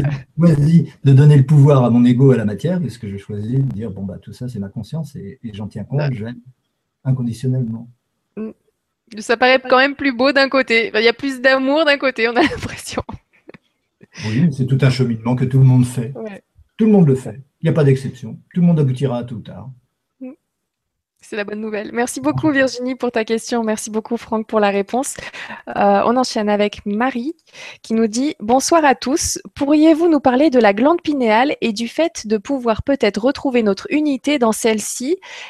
Et dépasser le mental et ses illusions. Merci. Bah, euh, évidemment, pour nous, dans notre, notre cerveau a un, ambassadeur euh, de l'absolu qui est la, la glande pinéale. évidemment, c'est elle qui nous donne le sommeil, c'est elle qui nous donne l'intuition, c'est elle qui nous donne tout ça. Donc il, en reste quand même quelque chose de cet inconscient euh, infini et éternel qui nous anime. Donc la glande pinéale, elle est là pour pour nous le rappeler. Et plus on va se brancher avec et plus on va la soigner, mieux ça ira. Et, plus on va dépasser le mental et ses illusions, comme, dit Marie Posa. Il euh, faut reconnaître que nous faisons tout pour faire le contraire, une fois de plus. Parce que le monde que nous nous créons en ce moment, c'est un monde où il y a les pollutions électromagnétiques, les ondes des téléphones, la Wi-Fi, tout ça, qui empêchent la glande pinéale de fonctionner on n'arrête pas de bouffer du fluor ou du, chlore ou des choses euh, dans l'eau, dans les, euh, etc., qui empêchent la glande pinéale de fonctionner. Euh, on passe son temps à se stresser, à courir après l'argent, après des, pouvoirs et tout ça qui empêche la glande pinéale de fonctionner. Et après, on dit bah, Je voudrais bien que ma glande pinéale aille mieux. Ben oui, mais il faudrait d'abord commencer par le commencement, c'est-à-dire s'occuper des causes, c'est-à-dire aller voir du côté de notre ego s'il ne faudrait pas le soigner un peu. Oui, vous... Le reste suit toujours. Si on prend les choses par le bon bout, par la cause, le reste suit. Si on prend les choses par les apparences, on n'en sort pas. On va faire de l'allopathie, on va essayer de guérir les choses superficiellement, mais le travail n'est pas fait. C'est vrai, on entend de plus en plus ça. Commencer par les causes. C'est euh, le plus important. de 2015, on y arrive, on y arrive doucement, on n'est pas pressé, on avance. En politique, on fait toujours ça. On refuse de voir les causes parce que les, gens qui, euh, qui, sont aux commandes savent très bien quelles sont les causes et donc ils veulent surtout qu'on y échappe. Donc, euh, problème, solution, problème, solution. Chaque fois qu'il y a un problème, on doit apporter une solution. Mais la cause, on s'en fout. Donc, on veut toujours faire de l'allopathie, de faire de, guérir des, symptômes, euh, en tout cas faire disparaître des symptômes, et c'est tout ce qu'on veut faire. Mais les causes, on veut les maintenir. Et les causes, c'est au niveau de l'ego que ça se passe. Donc, commençons par le commencement. C'est vrai. C'est vrai. Merci beaucoup pour cette réponse. Merci beaucoup, Marie, pour ta question. Alors, Iskander, Iskander ce soir, qui nous pose une question. Bonsoir Nora, Franck. Bonsoir Nora et Franck Atem et à tous. Savez-vous nous expliquer la différence d'espace-temps de la 3D et celle de la 5D Et savez-vous aussi nous expliquer s'il y a une différence d'espace-temps entre 3D sur Terre et sur les autres planètes? Merci. Oui, alors là, on rentre dans l'idée que tout cela a une objectivité, euh, ce qui est déjà un biais par rapport à la réflexion et la compréhension des choses. On ne peut pas s'imaginer que 3D, 5D, tout ça est une objectivité, pas plus que la matière ou les planètes ont une objectivité. Alors, à partir du moment où on a euh, compris que tout est vibratoire et que toutes les vibrations existent, toutes les, toutes les euh, relations à la matière existent, il faudrait savoir aussi, un jour, on pourra faire une émission entière sur les vibrations. Qu'est-ce que c'est qu'une vibration? Mm. euh, Pourquoi il y a des vibrations? Qu'est-ce qu'on en fait, etc. Ce serait sympa.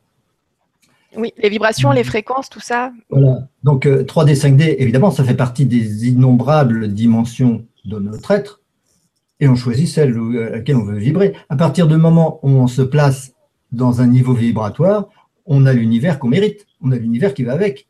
Et donc tout l'univers dans sa totalité que l'on perçoit, mais celui qu'on perçoit est très limité, euh, va euh, répondre à cette de cette dimension-là. C'est-à-dire que quand on regarde le ciel, on va s'imaginer qu'il y a des étoiles euh, plus près du centre de la galaxie qui sont dans une dimension plus élevée que la nôtre.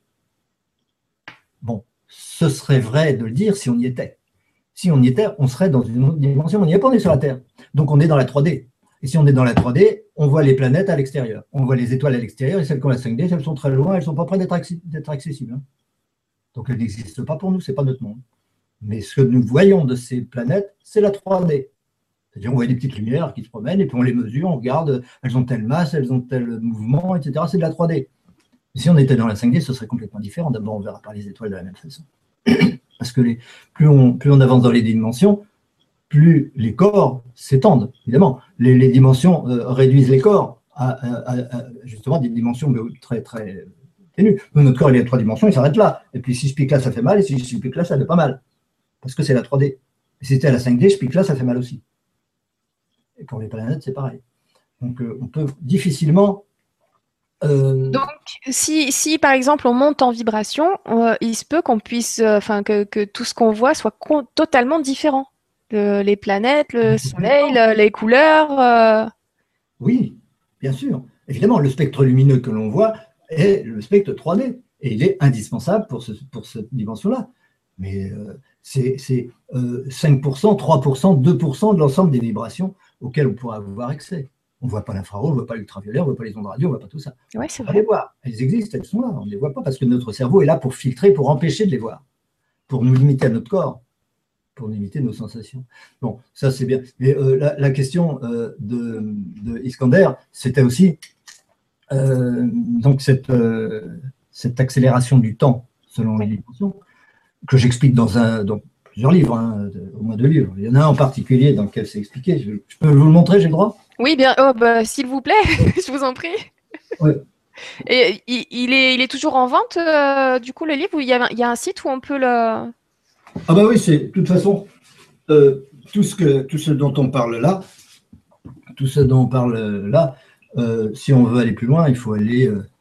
bon, moi, je, je suggère d'aller voir mon Facebook, comme ça, je peux mettre des informations tous les jours sur les, choses qu'on peut faire ensemble, les rencontres qu'on peut faire pour, pour aller plus loin ou pour mettre en pratique tout ça, parce que c'est pas le tout. Moi, j'ai mis, euh, j'ai mis dans, dans, le commentaire votre, votre site officiel www.atem.com. Oui, atem.com, c'est le site que, que. Mais je ne mets pas souvent à jour celui-là. Ah, alors du coup, il faudra un autre lien que je puisse le mettre. Il y, a, des tonnes d'informations, il peut y passer un an euh, à lire jour et nuit, mais des vidéos, tout ça, mais je ne le mets pas à, jour. Par contre, si vous voulez avoir des informations sur ce qu'on fait au quotidien, il vaudra mieux aller voir Facebook, il n'y a pas grand-chose à y voir. Euh, il y a aussi Franck Atem officiel qui le beaucoup, il y aura le, Il y aura le lien sur euh, Facebook, sur Franck Atem officiel? Je ne sais pas. Alors, il va falloir que vous me donniez le lien, que je puisse le mettre dans le commentaire sous la vidéo. Oui, oui, mais de toute façon, je vous le donnerai et puis on le mettra dans le commentaire. Ça sera accordé à votre site. Euh, oui, je disais donc euh, cette, dimension du, temps, il est obligé que, c'est lié à la vitesse de la lumière d'ailleurs, notre vitesse de la lumière en 3D est 300 000 km à la seconde pour nous. Mais les autres dimensions n'ont pas du tout cette vitesse de la lumière, ça n'a rien à voir. La lumière peut aller à vitesse infinie, elle peut aller à vitesse. Il n'y a pas de vitesse infinie, mais enfin, elle tend vers l'infini. Et puis il y a des vitesses de, la lumière beaucoup plus lentes. Un caillou, il vit une dimension qui n'est pas notre dimension. Nous, nous vivons le caillou en 3D. Donc nous le vivons avec 300 000 km à la seconde pour la lumière. Mais le caillou lui-même, il vit ça avec une, une, vitesse de la lumière beaucoup plus lente, ce qui n'a rien à voir avec 300 000 km à la seconde. Euh, il vit dans une autre dimension, en tant que conscience. Hein? Je ne parle pas de nous, lui en tant que corps, dans notre univers, c'est notre création, il est 3D. Mais lui, il vit un autre monde où nous n'existons pas. Nous allons beaucoup plus vite, beaucoup trop vite pour lui pour qu'il ait le temps de s'apercevoir qu'on est là. Donc pour lui, s'il était 3D, nous serions la 5D avec un temps beaucoup plus rapide. Et nous, c'est pareil, on est 3D, mais les anges et les archanges, tout ce que vous voulez, tout ce qu'il peut y avoir au centre de la galaxie, va beaucoup plus vite que nous, on n'a pas le temps de s'en apercevoir. C'est-à-dire qu'ils sont là. Hein c'est pas c'est pas loin, c'est pas à l'extérieur, c'est dans nous. Donc tout cela circule et évolue à une vitesse tellement plus grande que nous qu'on n'a pas le temps de s'en apercevoir. On ne s'en apercevra pas. Euh, sauf que si on fait abstraction de notre ego, on peut circuler d'une dimension à l'autre. En principe, on ne le fait pas. Mais il y a des gens qui circulent d'une dimension à l'autre. Bah, il y a des voyants, il y a des médiums, il y a tout un tas de gens qui peuvent aller, aller à droite à gauche. Mais euh, normalement, il suffit de là où on est pour évoluer euh, à son rythme, euh, pour euh, aller là où on va, on rencontre ses 13, on rencontre on au marché, on et tout ça. Bon, c'est notre vie et c'est ça qui nous permet d'évoluer. Mais petit à petit, on passera dans d'autres dimensions évidemment et avec des vitesses de l'espace-temps beaucoup plus rapides. et c'est normal. C'est le même principe que la loi de Coulomb ou euh, l'accélération de la gravitation euh, selon Newton, c'est exactement le même problème. Plus je me rapproche, plus un corps tombe, euh, se rapproche de l'objet vers lequel il tombe, plus il s'accélère. Hein à l'inverse de la distance, plus je me rapproche, plus la vitesse est grande. Mm. Plus la distance est courte, plus la vitesse est grande. Bon, ça c'est une accélération du temps. C'est une accélération du temps pour l'objet. et cette accélération du temps, elle est la même pour nous qui nous rapprochons de notre but. Nous sommes en chute vers l'infini, vers l'absolu, et cette chute va en s'accélérant. Donc évidemment, notre, en passant d'une dimension à l'autre, on change de, vitesse et de, qualité d'espace-temps en quelque sorte, jusqu'au but, si on y arrivait, il n'y aura plus d'espace-temps.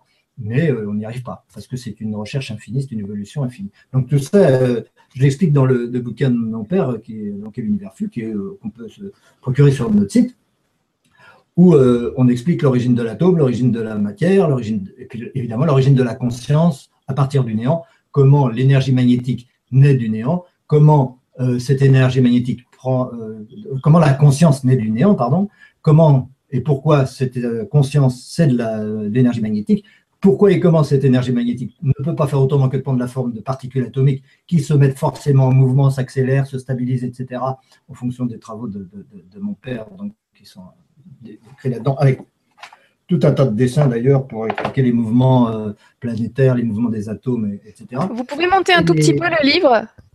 Vous pouvez le remonter un petit peu à l'image, on ne le voit pas bien. Mais il faudrait qu'il soit au niveau de votre tête en fait. Ah voilà, l'univers fut. C'est ça. Alors c'est le c'est l'œuvre de notre vie. Hein. Euh, il y a tout dedans, il est énorme comme vous voyez, il fait 444 pages, c'est 21 29 7.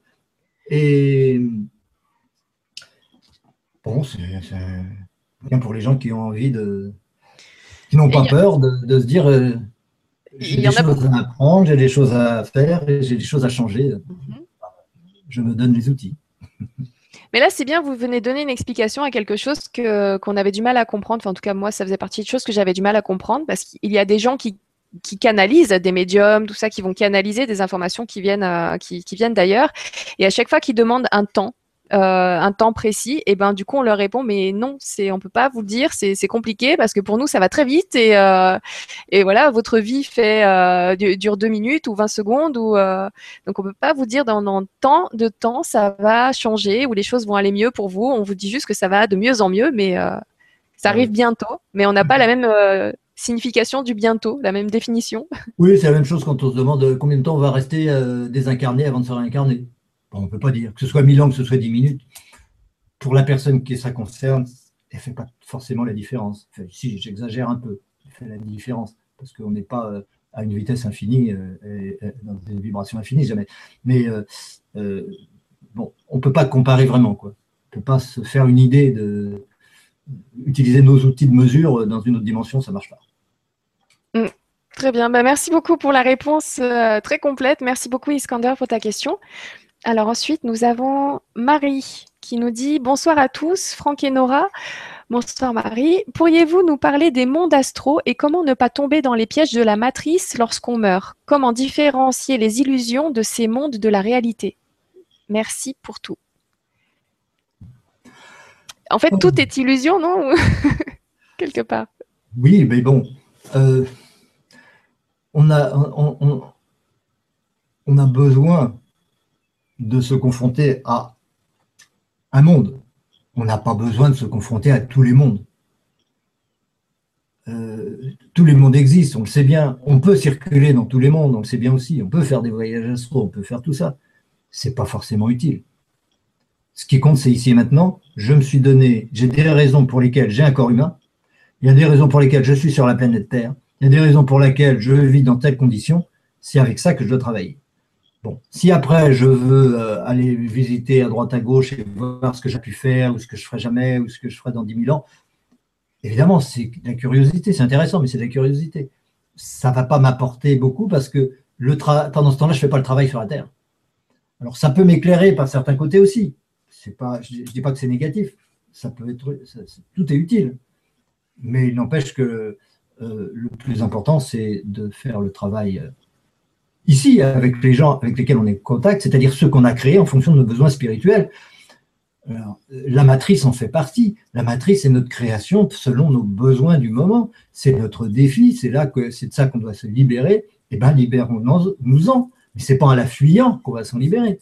C'est en la vivant totalement. C'est en étant euh, dedans et en, faisant en sorte que de l'utiliser pour, euh, pour, euh, pour devenir nous-mêmes et pour ne plus avoir besoin d'elle. Oui, donc là, nous nous sommes créés nous-mêmes les, pièges de la matrice. Comment? Je, disais, au final, euh, quand Marie nous dit comment ne pas tomber dans les pièges de la matrice, en fait, on s'est créé nous-mêmes ces pièges-là pour les surmonter. Mais bien sûr, comme le reste. Il n'y a rien qu'on n'ait pas créé et il n'y a rien qui soit autre chose qu'un défi à surmonter pour évoluer vers plus loin. Il n'y a que ça. L'univers est ça. Quoi que ce soit, même ma basse à linge, c'est un défi. Je ne sais pas pourquoi, mais elle a son rôle dans mon existence. Je l'ai créé pour. Euh, bon, voilà. Mais bon, on, fait, on fait avec et on est là pour, non pas pour subir et pour se dire oh là là, c'est une catastrophe, je suis dans la matrice, qu'est-ce qui m'arrive, euh, je vais mourir, euh, il y a les chemtrails et tout ça. Là, on se laisse manger par l'univers en croyant à son objectivité. Bon, c'est une étape, tout le monde passe par là et un jour ou l'autre, on en sortira. Donc c'est pas grave, rien n'est grave. On souffre un peu plus longtemps, et puis voilà. Et puis si on comprend et qu'on se dit, bon, ok, super, je suis volontaire pour tout, ça vient, c'est pas à faire, on va prendre, on va jouer avec, on va l'aimer, on va lui apporter, euh, on va élever ses vibrations à cette matrice, et puis ça va devenir une autre matrice beaucoup moins contraignante, parce qu'on l'aura aimé, donc on lui aura donné ce dont elle a besoin pour passer à une étage supérieure. C'est pas en la détestant ou en la fuyant qu'on va y arriver. C'est comme l'eau. L'eau a une vibration, elle, n'attend que notre amour. Si on dit, oh, cette eau est mauvaise parce qu'elle a du, chlore et des résidus de produits chimiques, etc., euh, on, lui envoie en plus des mauvaises euh, intentions, des mauvaises vibrations qui vont faire qu'elle va être encore plus mauvaise. Et elle, elle va se dire, oh, je suis nulle, etc. Euh, bon, elle va souffrir davantage. Alors que si, à partir du moment où, même si elle a des défauts, on lui envoie de l'amour, on lui envoie de la compassion, etc., elle souffre cette eau-là, et eh bien ça y est, tout de suite, elle se sent reconnue, tout de suite, elle va élever ses vibrations, et du coup, elle va être moins empoisonnée. Et c'est pareil pour la battrice. C'est pareil pour la matière. C'est pareil pour les gens, nous sommes constitués d'eau à 80%. Eh bien, Donc, par exemple. On envoie des bonnes vibrations, même si on trouve nul, on trouve bête, etc. C'est pas grave. On est là pour lui envoyer les, bonnes vibrations qui vont lui donner plus confiance dans sa réalité divine, dans sa, dans sa, vraie réalité, et, et, arriver à sortir de son ego. Donc, par exemple, quand on regarde les informations et qu'on voit qu'il y a des guerres dans, un certain, dans certains pays, quand euh, on voit des accidents, des choses comme ça, et qu'on ne se sent vraiment pas bien du tout, euh, c'est dans un état un peu anxiogène, euh, et déprimant aussi parce qu'on ne sait pas quoi faire. la meilleure des choses à faire, c'est pas de, prendre les armes et d'aller se battre, mais plutôt simplement, aussi simplement que ça, d'envoyer des bonnes vibrations. L'un n'empêche pas l'autre. L'un n'empêche pas l'autre. Krishna, il a toujours combattu. Il a toujours combattu sans haine et dans l'amour. On peut combattre et être dans l'amour. C'est pas, c'est pas, c'est un choix personnel. L'important, c'est de ne pas donner à son ennemi un pouvoir qu'il n'a pas. Il faut le reconnaître comme notre création. On veut plus de cette création-là, on veut créer autre chose. On veut plus veut pas des conséquences de cette création, on veut défendre des gens, on veut sauver des gens par rapport aux conséquences de notre niveau vibratoire. Soit on le fait, c'est notre responsabilité. Mais c'est pas pour ça qu'on a de la haine contre cela. On sait que c'est notre création et qu'elle est pour notre bien tout ce qui nous est arrivé pour notre bien. Si l'ego, c'est l'ego qui souffre, c'est l'ego qui dit oh c'est catastrophique, etc. Mais je ne suis pas l'ego. Le soi, lui, il se réjouit. Le soi, il a fait exactement ce qu'il faut pour donner à l'ego ce dont il a besoin pour évoluer. Donc lui, il se réjouit, il rigole. Dieu rit, toujours. Euh, je dis Dieu entre guillemets, hein, c'est pas euh, tout religieux. Dieu, la source, oui, oui. Dans, dans, le bouquin, on, dit bien clairement ce qu'on peut entendre par, par là, ce qu'il faut entendre par là, à notre avis. Mm. Et donc, euh, ce, principe créateur que, nous expliquons, euh, il, met toujours en place le décor absolument nécessaire pour que nous relevions les défis dont nous avons besoin à un moment donné pour passer à l'étage supérieur. Parce que de toute façon, nous passons à l'étage supérieur. Ou bien on accepte le défi, on y va et on passe à cet étage, ou bien on fuit, et on reviendra jusqu'à ce qu'on y passe, ou bien on, le fait en, souffrant maximum, en luttant et en étant uniquement dans la lutte et uniquement dans l'ego, et dans ce cas-là, on va en prendre plein la tête, mais on fait quand même le travail, ou bien on va être détaché, on va se mettre en méditation et on va prier, aimer tout cela, et c'est le même travail, ça va aboutir de toute façon à l'évolution. Quoi qu'on fasse, ça aboutira à notre évolution, à nous de choisir si on veut souffrir ou être heureux. D'accord, merci, merci beaucoup pour, euh, la réponse à la question de Marie et, les miennes. J'en profite. Merci beaucoup Marie pour ta question. Alors, on continue avec euh, Yves qui nous dit Bonsoir à vous, conférence captivante ce soir. Quelles sont les avancées scientifiques à venir que l'homme fera sur lui-même et sur sa nature divine? Qu'allons-nous découvrir sur ses capacités physiques, émotionnelles, mentales et spirituelles? Merci mais vous allez découvrir vos capacités spirituelles, mentales, etc. Et d'autres, pendant ce temps-là, continueront euh, de, subir leur mental comme un obstacle et comme quelque chose qui, euh, qui les brime. Euh, il n'y a pas d'évolution objective. L'évolution, c'est soi qui le fait par rapport à soi-même. Donc, ou bien, ou bien je choisis aujourd'hui, ici maintenant, d'être l'homme nouveau, ou bien je choisis de retarder les choses. C'est tout. Euh, ce n'est pas les avancées scientifiques qui vont y changer quelque chose. La, science, elle aura avancé quand elle reconnaîtra que l'homme peut tout. Mais pas seulement l'homme. L'être, qui se croit homme, qui se croit autre chose, il peut tout. Il est en état de, choisir son destin à tout moment, mais il ne le fait pas. Alors, on le fait, et c'est bien, on ne le fait pas, et puis voilà, euh, c'est un choix. Tout ça est un choix on est responsable à chaque instant de sa réaction par rapport à l'univers que nous nous donnons. Si nous nous réagissons de telle façon, nous manifestons tel niveau vibratoire. Si nous nous euh, positionnons d'une autre façon, nous manifestons un autre niveau vibratoire. Et la différence entre deux niveaux vibratoires, c'est le niveau d'amour, c'est-à-dire le niveau de compréhension que l'autre est soi ou pas. Et donc, euh, à partir de là, euh, la science peut nous dire, tant qu'elle veut, que l'homme est une infinie possibilité au niveau spirituel, on le sait bien. Il n'y a pas de limite à l'évolution spirituelle de l'homme. Mais aujourd'hui, je me limite à un certain niveau et demain, je me limiterai à un autre niveau. Et on passe notre temps à discuter pour s'encourager à évoluer d'un niveau à un autre. Il n'y a rien à découvrir de ce côté-là. D'accord. Merci, c'est très clair. Merci beaucoup pour, euh, pour la réponse. Merci pour ta question. Euh, on va enchaîner encore une ou deux questions et puis ensuite ce sera la fin. Alors nous avons Iskander du coup qui, pose encore une autre question. Elle est, euh, c'est une question que beaucoup de personnes aimeraient poser. Merci beaucoup Iskander parce que du coup j'ai l'impression qu'il pose des questions pour beaucoup de monde à chaque fois. C'est vraiment, très très gentil à toi ce soir. Donc il nous dit bonsoir à tous. Pouvez-vous nous parler des temps parallèles, d'univers parallèles et de trous noirs? Merci.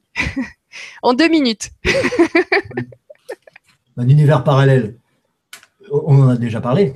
tous les niveaux vibratoires existent, on peut circuler de l'un à l'autre si on veut, mais on ne le fait pas parce qu'on n'a pas besoin de le faire. Mais tous les univers possibles sont potentiellement là. Après, c'est mon niveau de conscience, c'est-à-dire mes réactions par rapport à mon univers d'un moment qui vont déterminer mes besoins, et c'est ces besoins qui vont m'amener dans une matrice ou dans une autre, dans un univers ou dans un autre tous ces univers sont possibles. Simplement, la question est de savoir quel est celui que je vis et qu'est-ce que je fais avec?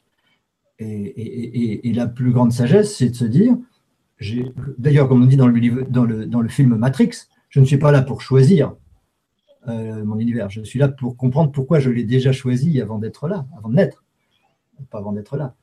Euh, ces univers, potentiellement, ils sont tous là j'ai pas. Euh, il ne me concerne pas à la limite. Ne me concerne pas les univers que je ne décide pas de vivre maintenant. Si je veux vivre tout de suite une autre dimension, eh bien, il faut que j'agisse maintenant avec cette dimension-ci et j'en ai plus besoin. Pour que j'en ai plus besoin, il faut, que je, sois capable de tout aimer dans cette dimension-là, que je sois totalement incarné, que je tienne toutes mes responsabilités dans ce monde, de, par rapport aux gens concrètement qui sont autour de moi, etc., et à la nature et tout ça si je remplis complètement mon rôle d'être humain, alors je vais pouvoir sortir de ma condition humaine. Oui, mais il y a dans une autre dimension. Sinon, c'est la curiosité et ça n'a pas de lieu d'être. Euh, et, les trous noirs, oh, les trous noirs, c'est quelque chose qui est un calcul, c'est des, êtres, c'est des entités théoriques, ça n'a strictement aucune espèce de réalité. On peut inventer, on invente aujourd'hui des trous noirs, on inventera autre chose demain. Moi, je n'y crois pas une seconde. Euh, le, cœur de la galaxie n'est pas du tout un trou noir, il est hyper lumineux. Euh, S'il retenait la lumière, il y a longtemps qu'il aurait retenu la nôtre aussi. Euh, il, est ni trou ni noir, simplement, au cœur de l'être, il y a l'absolu, et c'est cet absolu qu'on peut se dire, quand on va chercher au loin, on va se dire, j'ai rencontré quelque chose qui m'échappe, ah oui. Et, et, dont tout est issu, oui. Mais c'est dans soi qu'il faut le chercher, c'est pas dans, dans l'univers au cœur de la galaxie. Il est au cœur de notre être.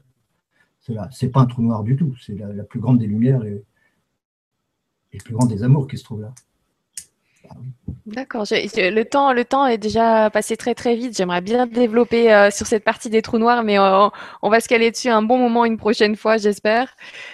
Euh, parce que oui, ça demande plein plein d'explications. Comment on a pu se tromper à ce point-là? Comment, voilà, pourquoi est-ce qu'on dit que c'est un trou noir alors que vous dites que c'est extrêmement lumineux au contraire? Ce sera intéressant d'avoir encore plus de détails. Je te remercie beaucoup Iskander pour ta question. Merci beaucoup Franck pour la réponse. Alors, la question suivante est encore portée par Iskander. Donc, bonsoir à tous. Pensez-vous vraiment qu'il y aurait eu dans le passé des guerres cosmiques? Pensez-vous cela crédible? Merci. Plein. Bien sûr.